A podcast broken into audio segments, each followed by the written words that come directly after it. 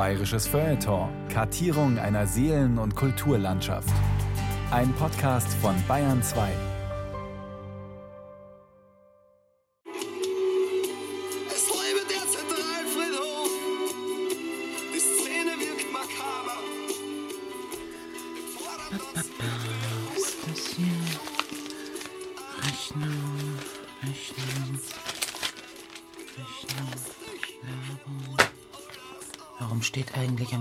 keine Werbung einwerfen?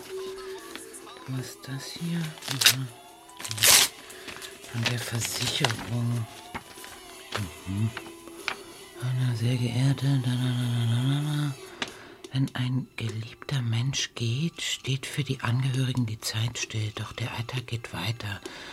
Neben der Trauer kommen viele Entscheidungen auf die Familie zu, verbunden mit hohen Kosten. Sorgen Sie rechtzeitig vor, mit der vorteilsstarken Sterbevorsorge der... Oh, wer ist das denn jetzt? Ja, Grüß Gott. ja, um Gottes Willen. Äh, ich hätte da ein Angebot.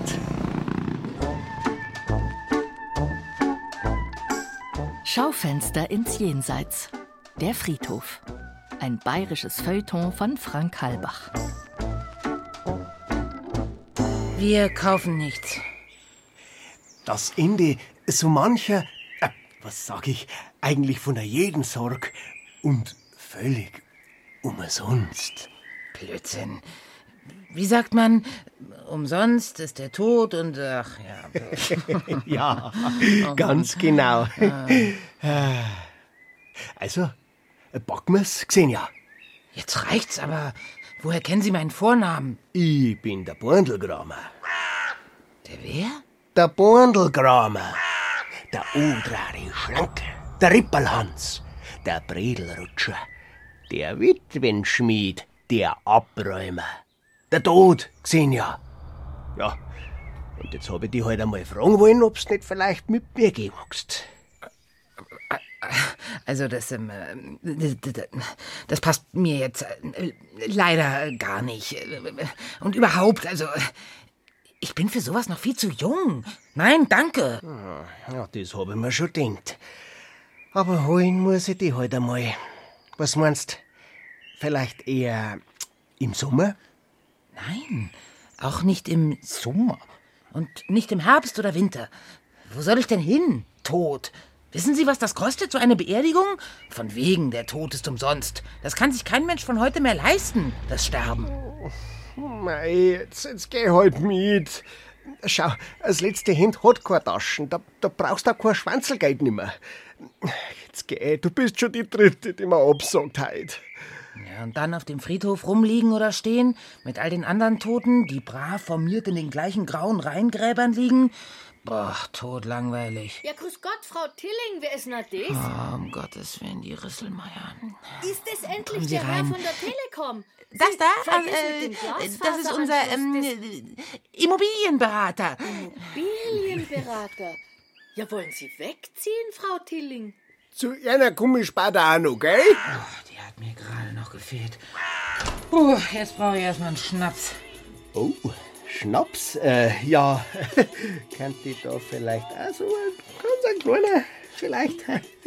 Nachrichten des Bayerischen Rundfunks. Es ist die letzte Stunde. Oh, sehr gut, ja. Ja, oh, ja, der.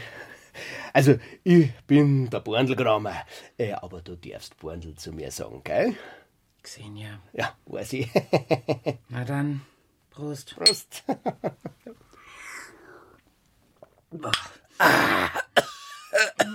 Ah, gut, ja.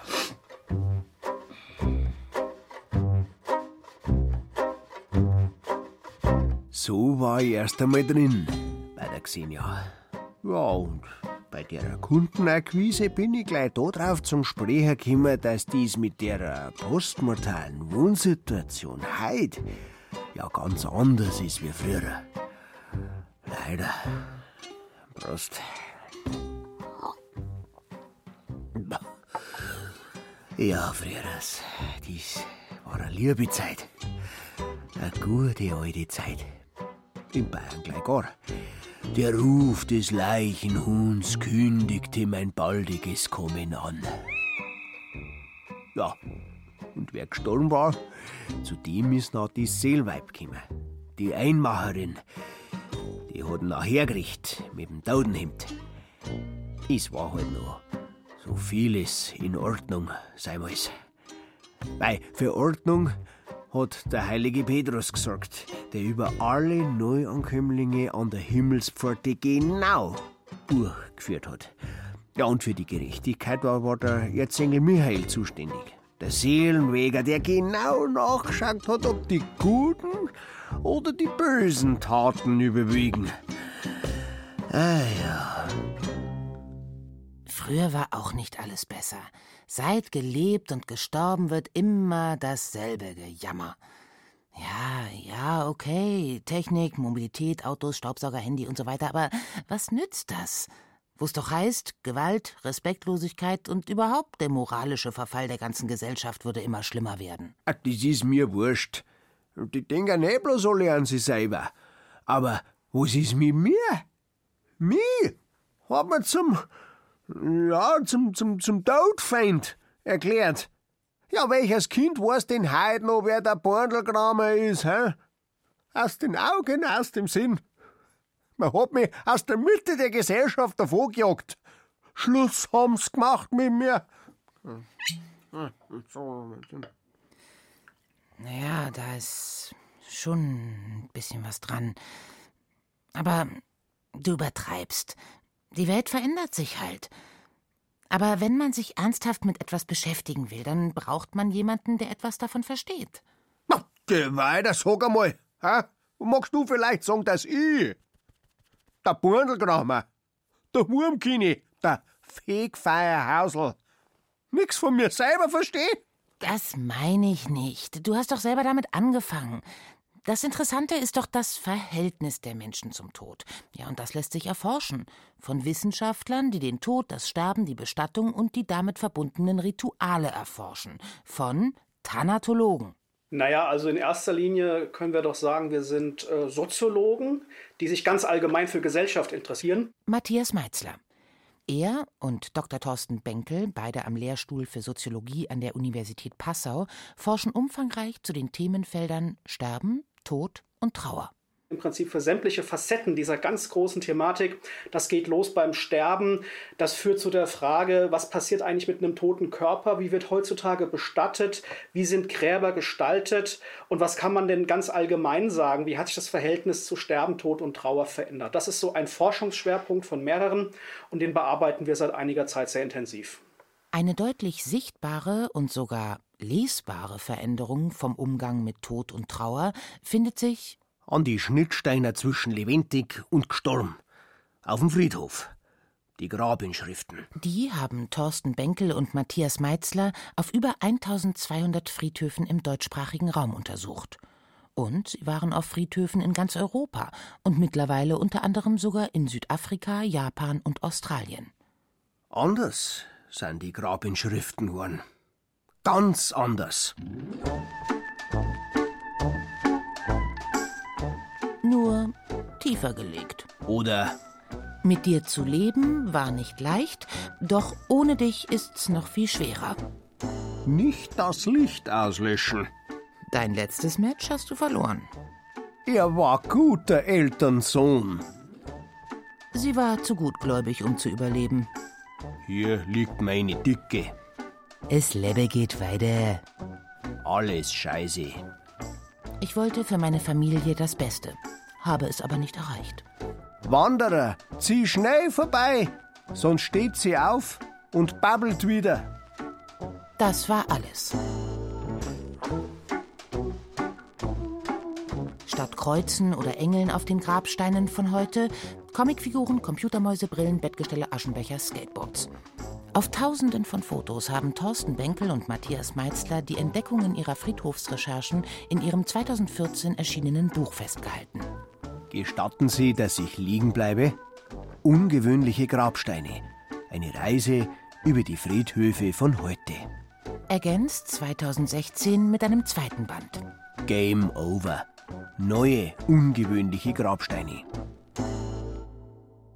In beiden Büchern wird der Frage nachgegangen, inwieweit die Gräber von heute zunehmend anders sind. Dr. Thorsten Benkel. Standardbeispiel ist, dass Grabstätten die Persönlichkeit der Verstorbenen widerspiegeln. Also nicht im Hinblick jetzt auf, wir sehen uns im Jenseits wieder oder irgendein Bibelpsalm, sondern tatsächlich, es wird eine Lebensbilanz gezogen, also eine Rückschau wird getroffen, also von den Hinterbliebenen, das machen die Toten ja nicht selbst. Und an diesen Gräbern sieht man dann quasi, wie die Familie diese verstorbene Person gesehen hat oder was aus ihrer Sicht wichtig war. Und das Individuum rückt also in den Mittelpunkt und die kulturellen, religiösen, politischen Aspekte, die also sozusagen auf der Kollektivebene stattfinden, die werden nebensächlich. Also vor allem die Religion wird nebensächlich. Und dann sehen diese Gräber teilweise sehr profan, sehr eigenwillig, sehr bunt, teilweise ungewöhnlich aus, weil Hobbys in den Vordergrund rücken, Vereinszugehörigkeiten, teilweise sogar Fußballvereine. Musik. Musikgeschmack und so weiter. Und wir haben am Anfang gedacht, Mensch, das ist ja schräg, aber haben dann halt in ganz Deutschland, in ganz Österreich, in der ganzen Schweiz vergleichende Studien angestellt. Wir waren auf fast 1300 Friedhöfen und wir können sagen, das ist ein allgemeiner Trend seit ungefähr 25 Jahren, dass eben diese Gräber diese Persönlichkeitsbilanz ziehen. Ja, ja. Oh, auf dem Friedhof tobt das Leben. Da zeigt sie, wie einer gelebt hat. Der Friedhof ist nämlich von den Lebendigen, für die Lebendigen. War der Friedhof noch gestern ein Ort des Trauerns, Gedenkens oder Gruselns? Der Friedhof von heute hat etwas von Facebook. Der Grabstein als letztes Profil für Jahrzehnte in Stein gemeißelt schreibt der Spiegel angesichts der Ergebnisse von Thorsten Benkel und Matthias Meitzler über ihre Friedhofsreisen. Stellt sich die Frage, was ist ein Friedhof denn wirklich, wissenschaftlich gesehen? Friedhöfe haben eine ganz klassisch profane Funktion. Sie sind Speicherstätten für tote Körper.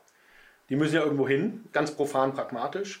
Wird dann natürlich mehr oder minder intensiv, je nachdem, wo man ist, durch Ritualität, Zeremonien und so weiter aufgewertet. Wobei das heutzutage nicht mehr so eine große Rolle spielt. Früher sind sie jeden Sonntag auf den Friedhof gekommen. Die Friedhofsbewohner waren ja schließlich immer nur ein Teil der Familie. Das haben wir heute nicht mehr. Die Menschen, die heute den Friedhof besuchen, tun das vor allem, einige zumindest, ein großer Teil, weil sie eine Pflegepflicht haben, der sie nachkommen müssen. Uns begegnen dann eben Menschen auf dem Friedhof, wenn wir unterwegs sind, die genau das tun. Also die nicht unbedingt einen emotionalen Bezug haben oder nicht mehr, weil die, dann liegt der Ehemann vielleicht schon 20 Jahre oder 12 Jahre, sondern die sagen, das ist halt so ein bisschen schon Fürsorge für das Grab, aber nicht mehr für die tote Person. Und jüngere Menschen finden wir selten. Also die typische Person, die einen Friedhof besucht, ist eigentlich eine ältere Dame, weil Männer sterben in der Kultur, in der wir leben, früher. Und eigentlich sind wir bei unseren Friedhofsbegehungen, waren wir sehr häufig auch einfach alleine, denn es ist einfach kein sozialer Treffpunkt. Aber wer gestorben ist, der hört ja nicht auf, lebendig zu sein. Also, äh, jetzt hat sozial gesehen. Man kann ja auch nach wie vor Besuch empfangen. Fragt's doch einmal an Dürer Albrecht auf dem St. Johannis Friedhof in Nürnberg. Ha, was glaubt ihr, wie viel Besuch der täglich kriegt? Man hat ja auf dem Friedhof eine feste Adresse. Also, oder, oder fragt's einmal an Joppi Hesters. Dem seine Adresse auf dem Münchner Nordfriedhof zum Beispiel ist Gräberfeld 56, erste Reihe, erstes Grab. Aber ausgerechnet München. Wieso? Ja, weißt, es gibt Städte, da fühlt sich der Tod daheim. Ne? Also Venedig, San Michele oder Paris, Montmartre, Père Lachaise oder Wien. Oh.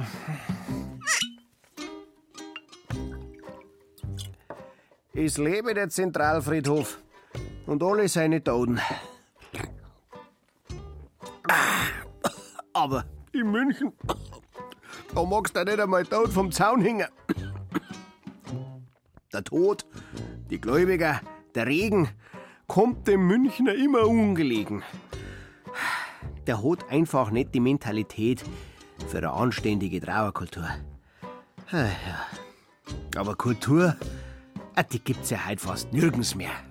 Womit wir schon wieder beim Untergang des Abendlandes wären. Ja, erst bin ich stolz über den Friedhof spazieren gegangen, auf dem Dorf. Ja, da waren die Toten die Nachbarn von den Lebendigen. Rund um die Kirche, in der Ortsmitte sind sie gelegen. Dann ist so gegangen. Im 18. und 19. Jahrhundert. Mit der Wohnungsnot. Der Beginn der Gentrifizierung von heute. Ja, der Reichste hat das größte und das pompöseste Grab gehabt. Auch vorbei. Die Erinnerungskultur stirbt aus. Seit Jahrzehnten nimmt die Belegungsdauer von Grabsteinen ab. Der Friedhof stirbt aus. Das ist ja so, eine, so, ein, so ein Schreckensszenario für Traditionalisten, dass der Friedhof wegstirbt. Was stimmt ist, dass es manchmal, aber eher auch in größeren Kommunen, Stadtteilfriedhöfe gibt, die nicht mehr belegt werden, die dann aufgelassen werden, nennt man das, also die dann tatsächlich aufgegeben werden. Ist aber jetzt nicht die Regel. Und solange Menschen sterben, müssen sie nach deutschem Recht einfach schon auf den Friedhof. Das Recht hat allerdings reichlich wenig mit Erinnerungskultur zu tun. Ein Todesfall ist in unserer Gesellschaft nicht zuletzt ein Verwaltungsakt, eine Zahl in der Bevölkerungsstatistik. Recht und Verwaltung betreffen alle. Erdbestattung, Urnenbestattung mit Priester ohne, dafür professioneller Trauerredner, katholisch, muslimisch, nicht religiös oder gar evangelisch? Immer weniger verbindliche Normen und Werte, alles eine Frage der individuellen Entscheidung. Was ist das eigene Leben? Was soll es gewesen sein? Die Individualisierung ist auf dem Friedhof angekommen. Ja, also der Haupttrend, den wir beobachten können, ist die Individualisierung und Pluralisierung. Das heißt, gesellschaftliches Leben wird eben immer heterogener. Es gibt nicht mehr die eine Art und Weise, seinen Lebensweg zu gestalten. Die Bedeutung von Religion im Allgemeinen hat nachgelassen, sodass ganz einfach auch ganz äh, starre und lange Zeit auch sehr mächtige Institutionen fehlen, die eben vorher gesagt haben, wie ein Leben in etwa zu verlaufen hat. Und das zeigt sich in ganz vielen Bereichen des gesellschaftlichen Lebens, unter anderem auch dann, wenn es darum geht, mit Sterben und Tod umzugehen. Auch hier haben wir eben nicht mehr den einen Weg, sondern viele verschiedene. Wir können mittlerweile wählen, ob wir überhaupt auf dem Friedhof beigesetzt werden wollen und wenn ja, welches Grab, welche Grabart da am besten passt. Also wir werden konfrontiert mit einer großen Pluralität. Das ist ein Zeichen von, von Freiheit und Autonomie. Also wir können mehr oder weniger selbst bestimmen. Gleichzeitig aber auch eine gewisse Herausforderung gerade auch dann, wenn die Kompetenz fehlt. Also woher weiß ich denn, welches Grab jetzt am meisten Sinn macht? Der Friedhof hat also sein Monopol verloren. Matthias Meitzler, der Friedhofssoziologe. Weder gibt es den Friedhof für jedermann, noch ist der Friedhof die einzige Option als letzte Ruhestätte. Man hat den Totengräber, also die Bestatter, äh, pardon, Ritualdesigner unter Innovationsdruck gesetzt. Und die Möglichkeiten sind vielfältig.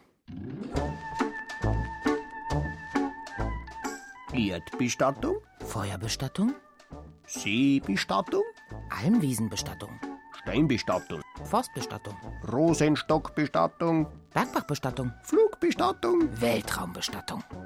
oder Diamantbestattung. Individuell und exklusiv. Ein Edelstein gefertigt aus einem Bruchteil der Asche des Verstorbenen. Und so gibt es eine Pluralität mittlerweile. Der Friedhof ist eine Speicherstätte von mehreren geworden. Viele unterschiedliche Nachfragen, viele unterschiedliche Angebote. Also es geht eben auch immer darum zu schauen, was wollen Menschen konkret, was sind da Bedürfnislagen, wie haben die sich vielleicht auch im Laufe der Zeit verändert. Ja, und die Leute heute, die haben weder die Zeit noch die Lust, die Gräber ihrer Angehörigen zu pflegen, zu bepflanzen oder überhaupt nur zu besuchen. weil es einfach auch Menschen gibt, die sagen, ich muss da nicht ständig hin an diesen Ort. Ich kann vielleicht auch nicht ständig hin, weil ich mittlerweile ganz woanders wohne. Also Mobilität kommt hier noch mit dazu. Und dann kommt mir ein Grab entgegen, das auch nicht so viel Pflegearbeiten notwendig macht. Und das sieht man dann eben, wenn man sich neuere Gräber anschaut, sieht man das ganz gut, dass die sich auch ändern in ihrer Gestalt. Möglichst individueller Grabstein, die etwas andere Grabinschrift, aber Eine durchdachte Planung ist die Basis für ein pflegeleichtes Grab. O Herr, gib jedem seinen eigenen Tod, hat der Rilke Rainer Maria gedichtet. Den eigenen Tod muss man sich aber erst mal leisten können. Und wie das im Dienstleistungssektor heute eben so ist, es gibt schon seit geraumer Weile Discounter. Webbestattung inklusive einmaliger Überführung innerhalb Berlins. Dieses Angebot ist nur telefonisch buchbar und kann nicht in unseren Filialen bestellt werden. Rufen Sie uns gleich an. Ein Geschäft ist Sarg, Grab und Begräbnis schon gewesen. Aber mehr. Für die Bestatter, die Verwaltung fing auch an zu kassieren und Geleit, Geläut und Gesang der Gottesdiener waren auch nicht für einen Gotteslohn. Zu guter Letzt erwartete Verwandt und Nachbarschaft eine schöne Leich.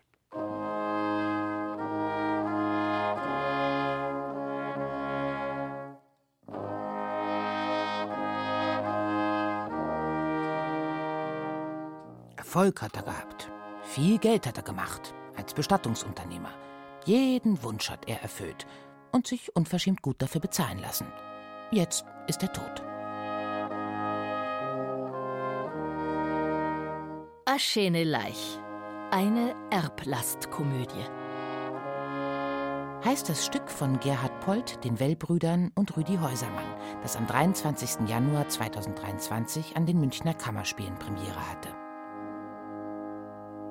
Was wir natürlich auch mir lustig finden, weil wir nennen ja unser Stickel äh, diesen Namen eine schöne Leiche und das wird dann bei manchen Leuten eine schöne Leiche. Das ist aber ganz was anderes. Der schöne Leiche ist einfach das Ritual drumherum vom Toten abholen bis, zur, bis zum Leichenschmaus.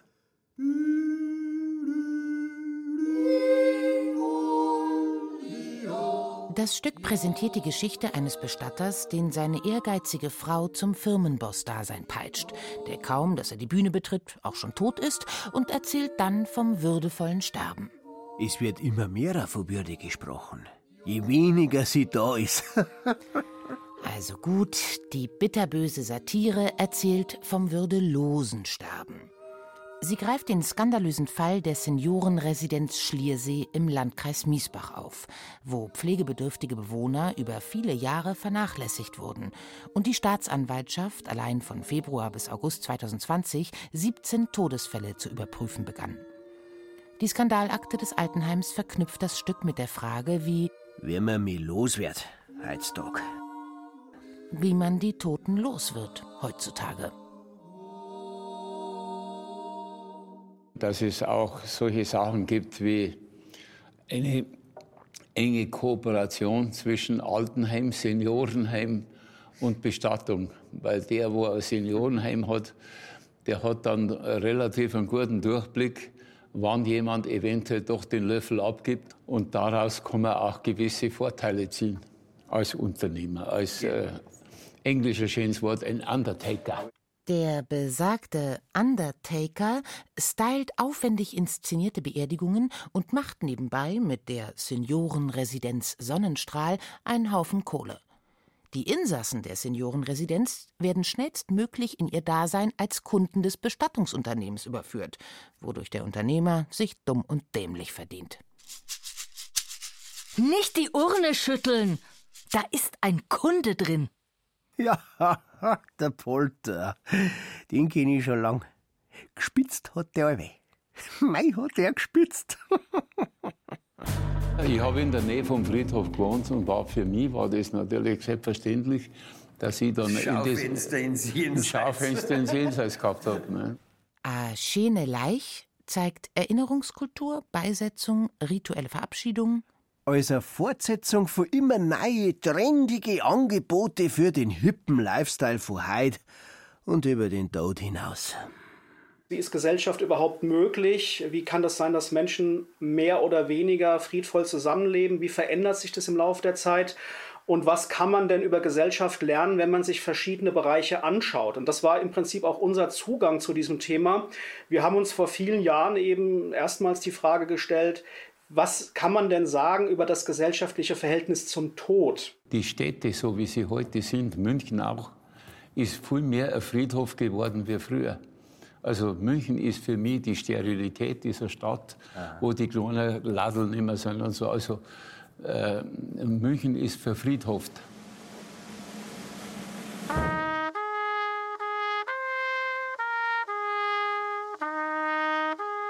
In diesem Sinne verabschieden wir uns von unserem Andreas äh, Lechwickler und äh, wünschen den Verbliebenen noch hier Trost und äh, wir werden auch äh, hernach dann beim Leichenschmaus, äh, der ja uns ähm, noch äh, finanzierbar gemacht wurde, werden wir uns dann noch äh, unterhalten, wie es eben bei uns brach ist. Liebe Trauergemeinde, äh, ich äh, gebe jetzt äh, das Wort an die Musik.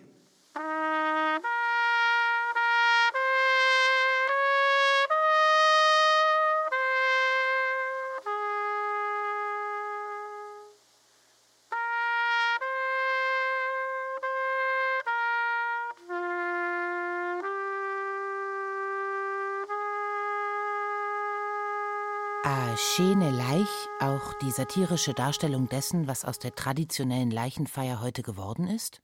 Das Ende der Bestattungskultur. Dem Wunsch nach einer würdevollen und zugleich auch möglichst einzigartigen individuellen Bestattung sind meist auch ebenso individuelle Grenzen gesetzt. Ja, Tiritari. Das Einzige, was Zeit auf der Welt, ist ein Geld. Und damit muss für eine Beerdigung irgendetwas Kompetentes zahlt werden. Weil selber eingraben oder Verbrenner, das kann keiner. Und das darf auch keiner. Für die feierliche Gestaltung der Trauerfeier, der andächtigen Beisetzung beziehen die beauftragten Fachleute die Hinterbliebenen ein. Die Zeremonie soll nach ihren Wünschen und Vorstellungen ausgestaltet werden.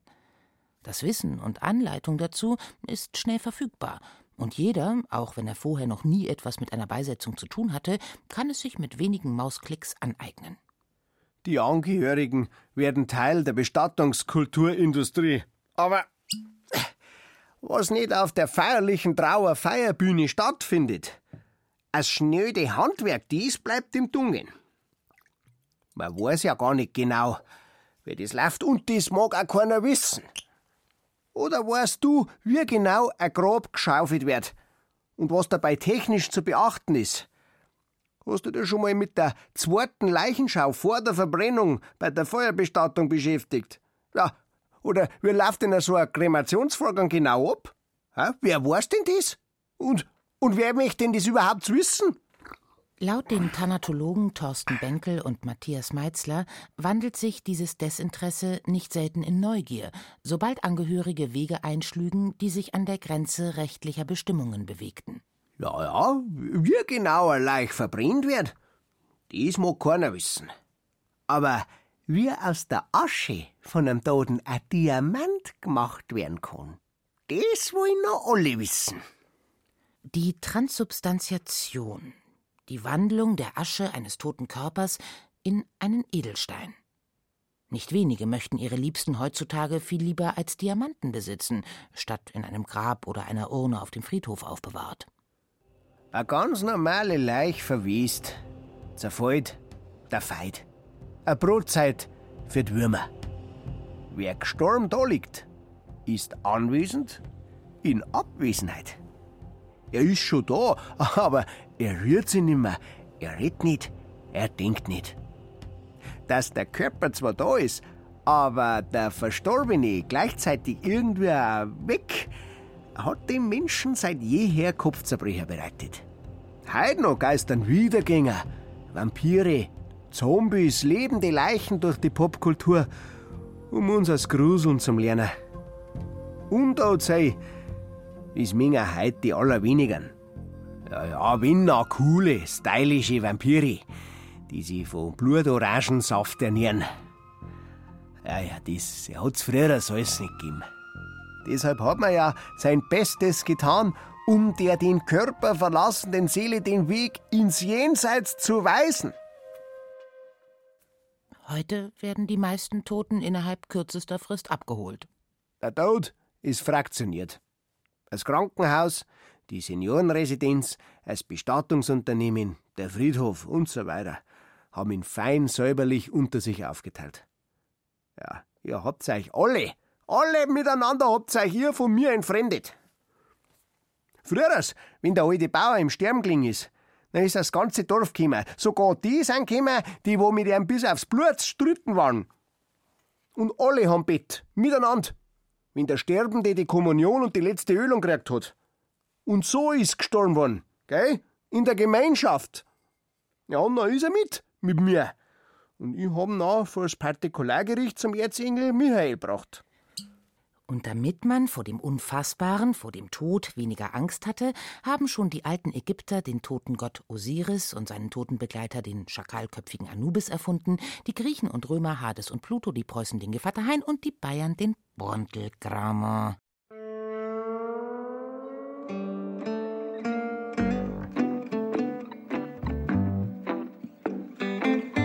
Ja, und die Leute in Mittelamerika, La Santissima Muerte, die heilige Todin.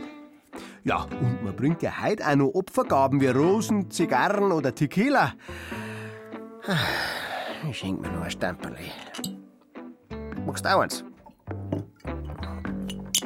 Früher hat man Verstorbene bei uns offen aufbahrt. Im Sterbezimmer oder im Gemeindehaus. Der Gestorbene hat gespannt, dass alle zum Abschied kommen. Ergo, dass er gehen muss. Zugleich machte das Aufbahren die Bestattung Scheintoter unwahrscheinlicher, weil dies war gar nicht so selten. Gemerkt hat man es nach höchstens bei der Umbettung. Wenn Bleich halt recht verdraht in einem zerkratzten Sarg drin gelegen ist. Schnürl haben's verlegt, damit der Scheintote mit dem Kleckerl bimmeln kann, wenn er aufwacht und solche Sachen. Na ja, das war das. Und für die Hinterbliebenen war die Aufbahrung ein wichtiges Element der Trauerbewältigung. Alles war reglementiert und festgelegt. Heute muss man niemanden mehr tagelang aufbahren, um auch ganz sicher zu sein, dass er tot ist. Das kann ein Arzt zweifelsfrei feststellen. Der Rahmen und die Art der Trauerfeier und schließlich die Bestattung können selbstbestimmt gewählt werden. Es gibt heute eine Autonomie der Trauer. Geht, dass ich nicht lach. Statt durch Brauch und Tradition ist heute alles dafür von der Bürokratie geregelt. Beschaffenheit des Sarges, Tiefe des Grabes, Mindestmietdauer, genannt Ruhezeit, allgemeine Gestaltungsgrundsätze des Grabes, Haftung für Standsicherheit von Grabmalen, gärtnerische Gestaltung und, und, und. Ja, oder darfst du denn, wenn du magst, wie in Mexiko am Dia de los Muertos, deinen eigenen Altar auf dem Friedhof aufbauen, am Verstorbenen sein Lieblingsessen und ein Schnapsal draufstellen und ihm dann noch ein Standel singen? Hä? Ah, mit Geldbuße belegt werden kann. Wer Friedhöfe als Spielflächen benutzt, lärmt oder lagert, in Friedhöfen joggt oder Nordic Walking betreibt, das ist aber nicht so. Solange Menschen sterben, müssen sie nach deutschem Recht einfach schon auf den Friedhof. Also wir müssen ja bedenken, die Pluralisierung, also die Alternativen, den Diamant oder eben auch Naturbestattung, die sind nicht alle gleich möglich. Also erstmal juristisch und auch logistisch ist das schwierig. Deutschland hat mit die strengsten Bestattungsregeln in ganz Europa. Also selbst Österreich ist mittlerweile liberaler, weil da hat man in Oberösterreich können sie zum Beispiel Flussbestattung machen, das geht in Deutschland nicht. Und insofern ist der Friedhof erstmal deshalb schon keine Auslaufmodelle, weil er juristisch so an dieser Zentralstelle festgehalten wird. Man muss den toten Körper dahin bringen. Das wird zwar häufig umgangen, wir haben ja auch Forschung dazu gemacht, aber das ist erstmal noch, äh, die, die rechtliche Seite ist da. Wir haben auch schon mehrfach Expertisen abgegeben bei verschiedenen Ländergesetzgebungsverfahren, weil man da eben versucht, die Dinge zu liberalisieren. Das ist eine sehr schwierige Sache, weil das ist politisch nicht sehr sexy. Aber auch jenseits von Recht und Gesetz. Gehört der Friedhof nicht zu unserer Kultur? Ist er nicht nach wie vor bedeutsam unter sozialen, geografischen, historischen, ökologischen und städtebaulichen Gesichtspunkten? Ist er nicht seit jeher ein Ort der inneren Einkehr und eine Oase der Ruhe? Was, eine Ruhe? ja, meh. Meinst du wirklich, dass früher eine Ruhe war auf dem Friedhof? Du, sogar Kraft haben's, die Lebendigen. Hinter den Mauern vom Gottesacker. 1632, während am Dreißigjährigen Krieg. Da haben sie die besoffenen Soldaten, wenn's beim Karteln Streit gegeben hat, im Münchner Friedhof von St. Peter so verdroschen, dass der Friedhof voll mit Bluet gesprengt war. Streinende Hund, blärende Hundskrippen, dass du dort worden bist, und Wäscheleinen haben's früher das auch noch aufgehängt zwischen die Gräber. Solchen Auswüchsen ist man dann eben mit entsprechenden Friedhofsverordnungen begegnet. Ja, und all die endlosen Verordnungen haben dann genau dazu geführt, dass der Friedhof sein Monopol verloren hat, wie die zwei Thanatologen da sagen. In der Stadt mag der Friedhof als letzte Ruhestätte an Bedeutung eingebüßt haben. Dafür hat er als grüne Lunge, als ein Ort für Entspannung und Ruhe, als Parkanlage an Bedeutung gewonnen. Also Friedhöfe reagieren schon auf den Wandel. Die einen tun das deutlicher als andere. Und die Idee ist eben auch, Friedhöfe nicht lediglich als Trauerorte zu begreifen, wo man schlichtweg hingeht, um an einem Grab gewisse Trauerhandlungen zu vollziehen, sondern Friedhöfe können durchaus auch verstanden werden als Parks, als Oasen der Ruhe, der Entspannung etc., wo man eben auch mal hingeht und tatsächlich Picknick macht oder sich auf eine Bank sitzt und ein Buch liest. Also das ist auch so ein bisschen die, die Idee des Friedhofsmarketings, des zeitgenössischen, zu sagen, Friedhof ist eben nicht nur der Ort der, der Trauer und der Melancholie, sondern es kann auch durchaus ein sehr lebendiger Ort sein, den man auch zu ganz anderen Zwecken aufsuchen kann. Ich gehe gerne in einer fremden Stadt, auf den Friedhof, so ein Friedhof hat etwas Gastfreundliches und steht allen offen. Manchem nur für seine Mittagszeit, manchem für die ganze Ewigkeit und du hast schnell einen Gesprächspartner getroffen. Insel im Meer der Geschäftigkeit, Blumengarten der Gelassenheit, sinnigerweise von Lebensbaum umgeben. Zeig mir Hochmut und Vergänglichkeit, tröste mich und mach den Blick mir weit für den Wert der Dinge, an denen wir kleben.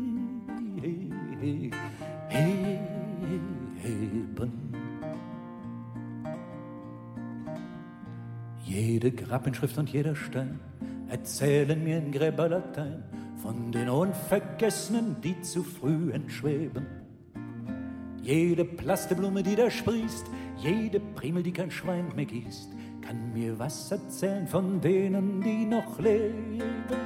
Ich seh mir die Jahreszahlen an, manchmal kommt der früh der Sensemann, manchmal trödelt er herum, der alte Meer.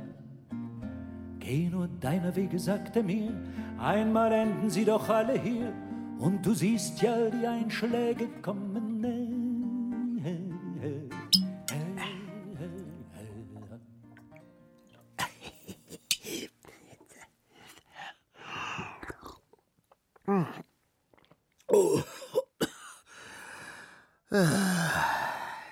Rolle des Friedhofs als ein Garten Eden der Ruhe und Entspannung hat schon lange angefangen, den Gottesacker zu verändern. Der schönste Friedhof Bayerns?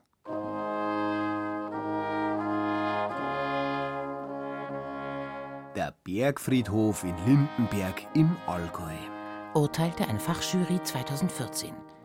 Eröffnet 1970 als Landschaftsgarten gedacht, in dem sich die Grabstätten harmonisch in die Natur einbetten. Ja, bei der Lage, Blick über die Stadt, eine bärige Bergkulissen. Ja, an die schönen Friedhöfen, auch, da ist kein Mangel. Der alte Friedhof in Berchtesgaden, angelegt 1683, neben dem Franziskanerkloster. Ein Schmuckstück unter den Friedhöfen in der Region. Ja, oder der, der Altstadtfriedhof in Wasserburg am Inn, angelegt 1544 mit seinem unglaublichen Eingangsportal aus alte Grabplatten von 1855. Ja, oder mei, der, der alte südliche Friedhof Zminger drin. Ja, ein historischer Friedhof von europäischem Rang und mit einmaligen historischen, kunstgeschichtlich bedeutsamen Grabmälern. Es ist das reinste Freilichtmuseum.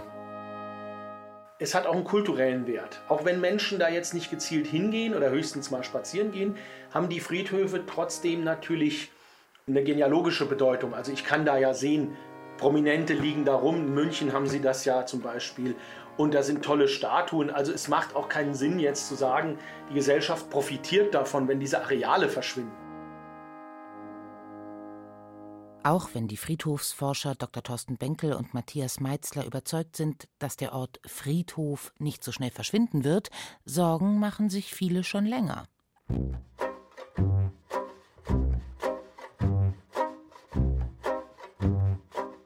Das Friedhofssterben. Titelt Der Spiegel und diagnostiziert, dass für Bestattungsformen heute keinerlei Regel mehr gelte. Das langsame Sterben der deutschen Friedhöfe. Die Welt. Erste Teile der Friedhöfe werden bereits umgewidmet. Die Pläne reichen von Gärten über Spielplätze bis hin zu Bauland. Ein Riesengeschäft. Und auch der Bayerische Rundfunk berichtete etwa in Quer über den Friedhof in Pfaffenhofen an der Ilm, auf dem immer mehr Gräber aufgelöst und nicht neu verpachtet werden. Die Reihengräber bekommen immer mehr Lücken. Alte Grabsteine verschwinden. Denkmäler und Namen von Verstorbenen, die oft als prägend für die Geschichte einer Gemeinde oder einer Stadt empfunden werden. Denn natürlich stehen keineswegs alle Friedhöfe wie die von Wasserburg oder Berchtesgaden unter Denkmalschutz. Denkmalschutz. Damit wird der Friedhof an und für sich jetzt auch nicht wieder ein Ort des Gedenkens. Und sagen mache ich mir jetzt auch nicht unbedingt darum, dass der Gottesacker an sich verschwindet. Es geht ja um die Kultur, die Friedhofskultur. Die Friedhofskultur in Deutschland betrifft zwei große Themenfelder. Zum einen geht es darum, wie wir mit unseren Toten und somit auch mit unseren Vorfahren und Ahnen umgehen. Hier hat sich in unserer Kultur über Jahrhunderte der Friedhof als zentraler Handlungsrahmen herausgebildet. Man kann deshalb auch sagen, bei der Friedhofskultur geht es vor allem darum, was Menschen auf dem Friedhof tun. Heißt es im Internetauftritt der Initiative Kulturerbe Friedhof. Und weiter? Zum anderen steht die Bedeutung der Friedhofskultur für unsere Gesellschaft im Fokus. Für unser kollektives Selbstverständnis ist sie gleich mehrfach bedeutsam, so zum Beispiel aus kultureller, historischer oder auch sozialer Sicht. Unsere Friedhofskultur ist aus unserem Lebensumfeld, aus unseren Dörfern und Städten nicht wegzudenken. Sie ist fester Bestandteil unserer Gesellschaft und damit auch der nationalen Identität.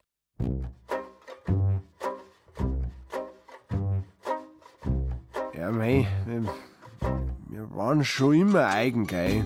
Unsere Trauerrituale, unsere Lieder, unsere Traueranzeigen sind halt anders, wie anderswo. Ja? Und als solches haben wir unsere Friedhofskultur mittlerweile in das bundesweite Verzeichnis des immateriellen Erbes der UNESCO aufgenommen. Die Initiative Kulturerbe Friedhof sieht die Friedhofskultur in Deutschland nämlich durch die zunehmend alternativen Bestattungen außerhalb des Kulturraums Friedhof bedroht. Ebenso wie durch kommunale Vorhaben, Friedhöfe zu schließen oder die Grundstücke umzuwidmen, für andere Zwecke nutzbar zu machen. Die sogenannten Trends betreffen selbstverständlich auch einen Friedhof. Urbanisierung, Migration, demografischer Wandel. Beispiel München, nehmen wir mal Schwabing. Einst Herz der Bohem-Szene, Künstler, Nachtleben, Feierkultur und so weiter. Heute für solches Gelichter unerschwinglich. Für Normalsterbliche geschlossen. Die Entwicklung bei den Friedhöfen. Genau das Gleiche. Der alte Südfriedhof ist ein wunderbares Exempel. Jetzt pass auf, den Münchner Rüsten aller Friedhöfe, den haben sie auch schon gentrifiziert. Da flackern's drin, die gewamperten Uhu, die Prominenten von Seimals, der Fraunhofer, der Glenze, der, der, Ding, der Reichenbach und der Lindwurm, ne? die ganzen Großkopferten aus dem 19. Jahrhundert. 100 Jahre davor, da hätt's die Herrschaften auch mit die Fürst vor auch nicht da hingebracht.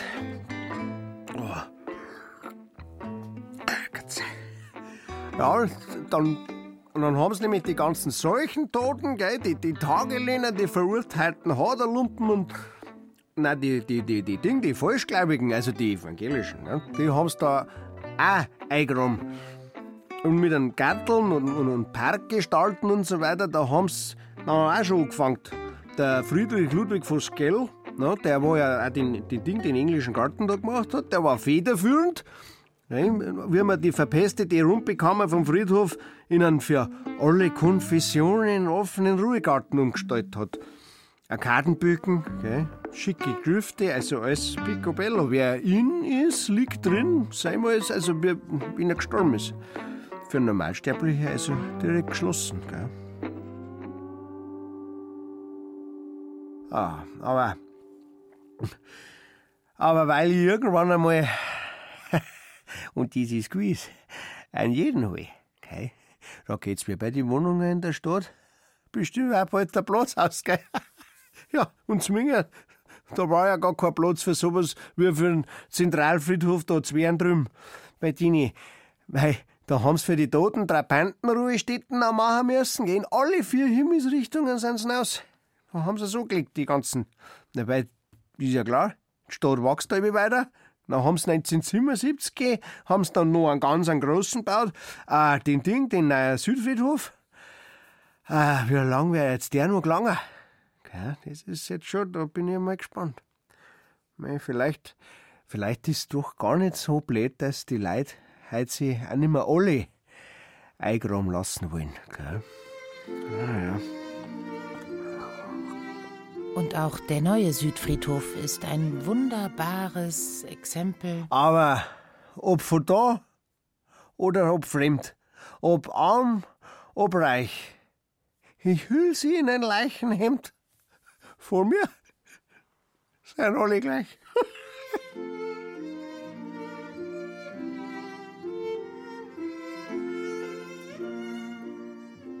Und auch der neue Südfriedhof ist ein wunderbares Exempel. Natürlich von einem Landschaftsarchitekten Gottfried Hans Jakob geplant. Und der einzige Friedhof der Stadt, der hügelig angelegt ist. Mit Vogelbrutgebieten, See, Lindehain und sogar historischer Keltenschanze von 500 vor Christus.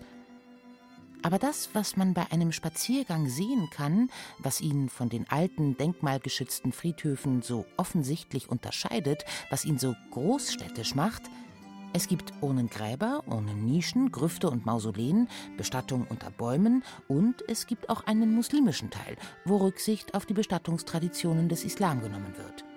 Hier ist eine Bestattung nur im Leichentuch statt im Sarg traditionell gebräuchlich, wofür eigens Gesetzeslockerungen der Sargpflicht in Deutschland vorgenommen werden mussten.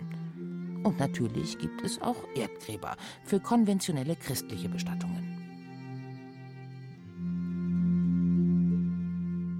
Also nach wie vor ist die Bestattungskultur eben doch noch geprägt von gewissen Konventionen und von auch, auch durchaus von Ritualen, von einem gewissen Sockel an Ritualen zumindest. Aber alles, was darüber hinausgeht, obliegt letzten Endes der individuellen Aushandlung. Da kann es dann durchaus mal auch sein, dass man verschiedene religiöse Strömungen mischt dass man einerseits klassische christliche Verweise hat, aber dann auch zum Teil esoterische Bezüge, dass sich jemand auch mal eine Buddha-Figur auf das Grab stellt und hinten dran ist dann trotzdem noch das Kreuz. Also dieses Patchwork-artige, das erkennen wir schon. Individuell freie Zusammenstellung von stimmig empfundenen Trauerritualbestandteilen und Grabstätten und das Zusammenleben verschiedener kultureller Hintergründe. Es gibt sie heute nicht mehr, die Trauer, die Friedhofskultur. Auch der Friedhof ist bunt, wie unser Leben, und geprägt von vielfältigen Kulturen und Einflüssen. Der Friedhofssoziologe Matthias Meitzler. Und entscheidend ist eben das, was wir eben auch als Individualisierung begreifen, dass ich als, als Trauernder oder vielleicht auch als Sterbender irgendwann das Gefühl bekomme, ich kann es selber entscheiden. Ich kann selbst entscheiden, wie viel der traditionellen Rituale und Bezüge möchte ich überhaupt? Möchte ich überhaupt irgendwas an den Traditionen noch bewahren? Oder zieht es mich vielleicht in andere Richtungen? Möchte ich vielleicht etwas dazu nehmen, was jetzt äh, noch nicht so traditionell ist, was ich denke, was sehr persönlich ist? Also da sind wir letzten Endes Konstrukteure der Art und Weise, wie wir auch erinnert werden wollen. Das entscheiden wir zunehmend selber mit. Egal. Ganz egal.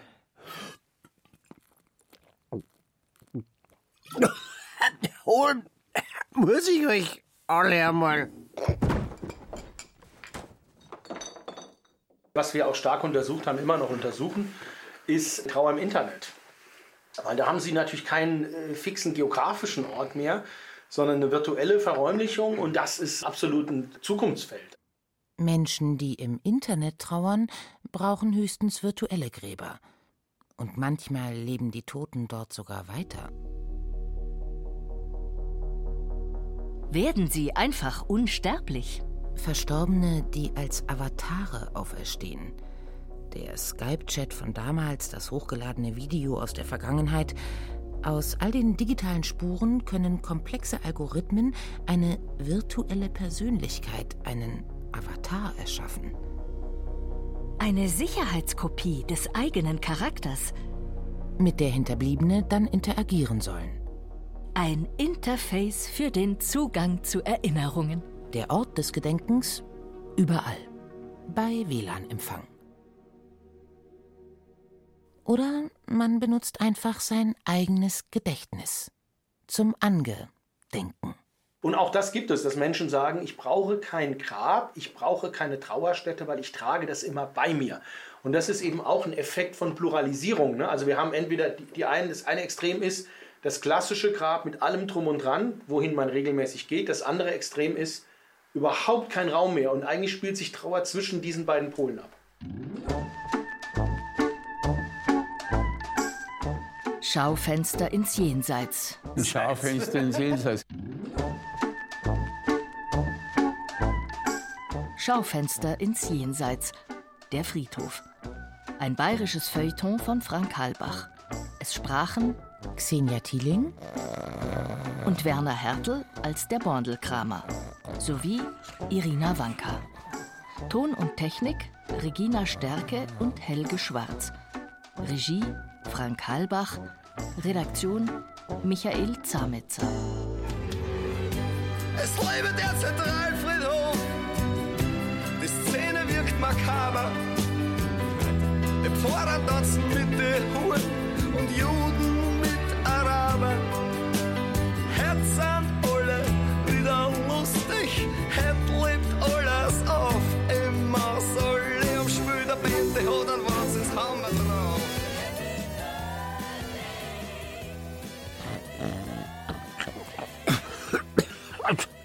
Oh. Äh, was? Äh, äh, Xenia? Xenia? Ist schon fort. Aber das ist. Aber. Aber irgendwann muss ich den mal holen. Ja, oder so, sonst halt irgendjemand. Äh, äh, ja, äh, äh, liebe Hörerin, lieber Hörer, wer schaut's aus? Magst nicht vielleicht du bei mir mitfahren? Weil, also ich mit meinem Wagen auf ein Platzl fahren muss, wo man gar so schön ins Paradies reinschauen kann. Und in einem Stündel sind wir wieder da. Hä? Eine Produktion des Bayerischen Rundfunks 2023.